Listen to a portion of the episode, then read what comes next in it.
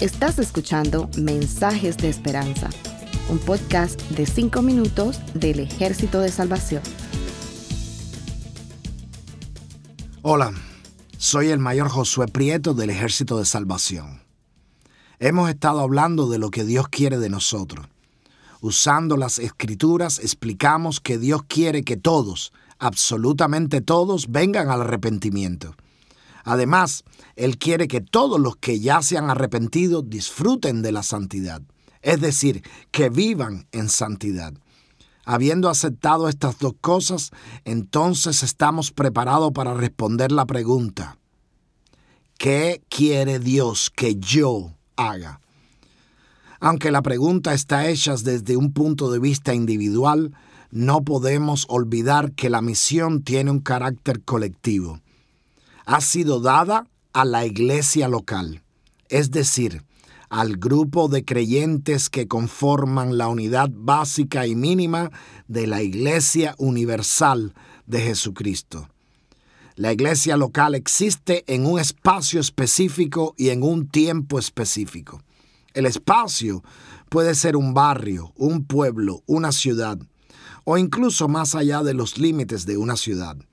Aunque la misión es la misma, la estrategia para desarrollar la misión va a ser diferente dependiendo del espacio y del tiempo. Aunque la iglesia local es compuesta por humanos, hay un componente espiritual que no se puede negar y que no se puede olvidar.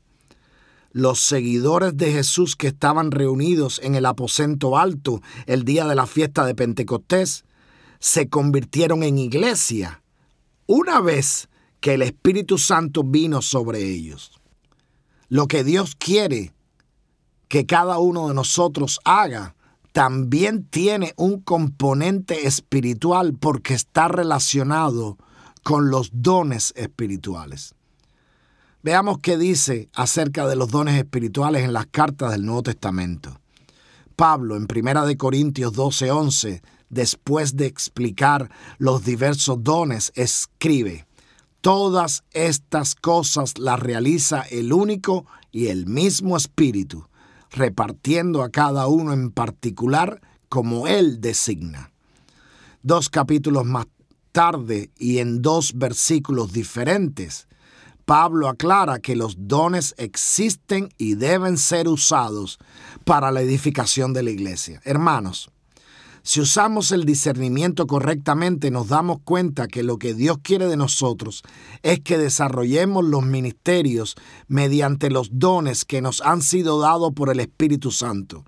No hay misión colectiva sin ministerios individuales y no habrá ministerios si no usamos los dones.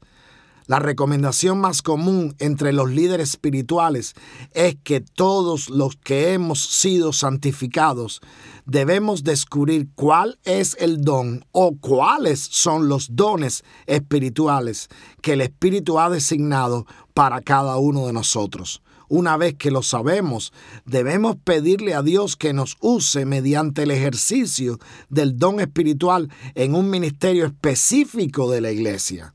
Sin duda, los resultados van a ser evidentes, porque Dios no miente y sus promesas son fieles. He tratado de resumir y a la misma vez de abarcar todos los aspectos de lo que podremos llamar la voluntad de Dios para mi vida. Pero la realidad es mucho más complicada. Desarrollamos la misión mientras que la mayoría de nosotros tiene una vida secular activa, con trabajos, familias, compromisos sociales y hobbies. Usamos nuestros dones en medio de limitaciones reales, falta de tiempo, complicaciones de la vida, enfermedades, eventos catastróficos y desde luego los ataques del enemigo de nuestras almas. Cuando hacemos la pregunta, ¿qué quiere Dios que yo haga? Muchas veces evadimos la respuesta que Dios nos da. ¿Por qué hacemos eso? Primero porque ignoramos la necesidad real de desarrollar la misión, es decir, ignoramos las condiciones de tiempo y espacio en las que vivimos, en las que hemos sido llamados por Dios. En segundo lugar, evadimos la respuesta porque ignoramos los dones espirituales. Es decir, tenemos duda sobre lo que somos capaces de hacer sin entender que no depende de nosotros, no depende de nuestras capacidades y habilidades, sino que depende de su poder infinito. Finalmente, evadimos la respuesta porque ponemos nuestras opiniones por encima del llamado. Las escrituras están llenas de ejemplos de personas que, de cierta manera, rechazaron el llamado. Pueden explorar las narraciones de Moisés y la historia del profeta y predicador Jonás.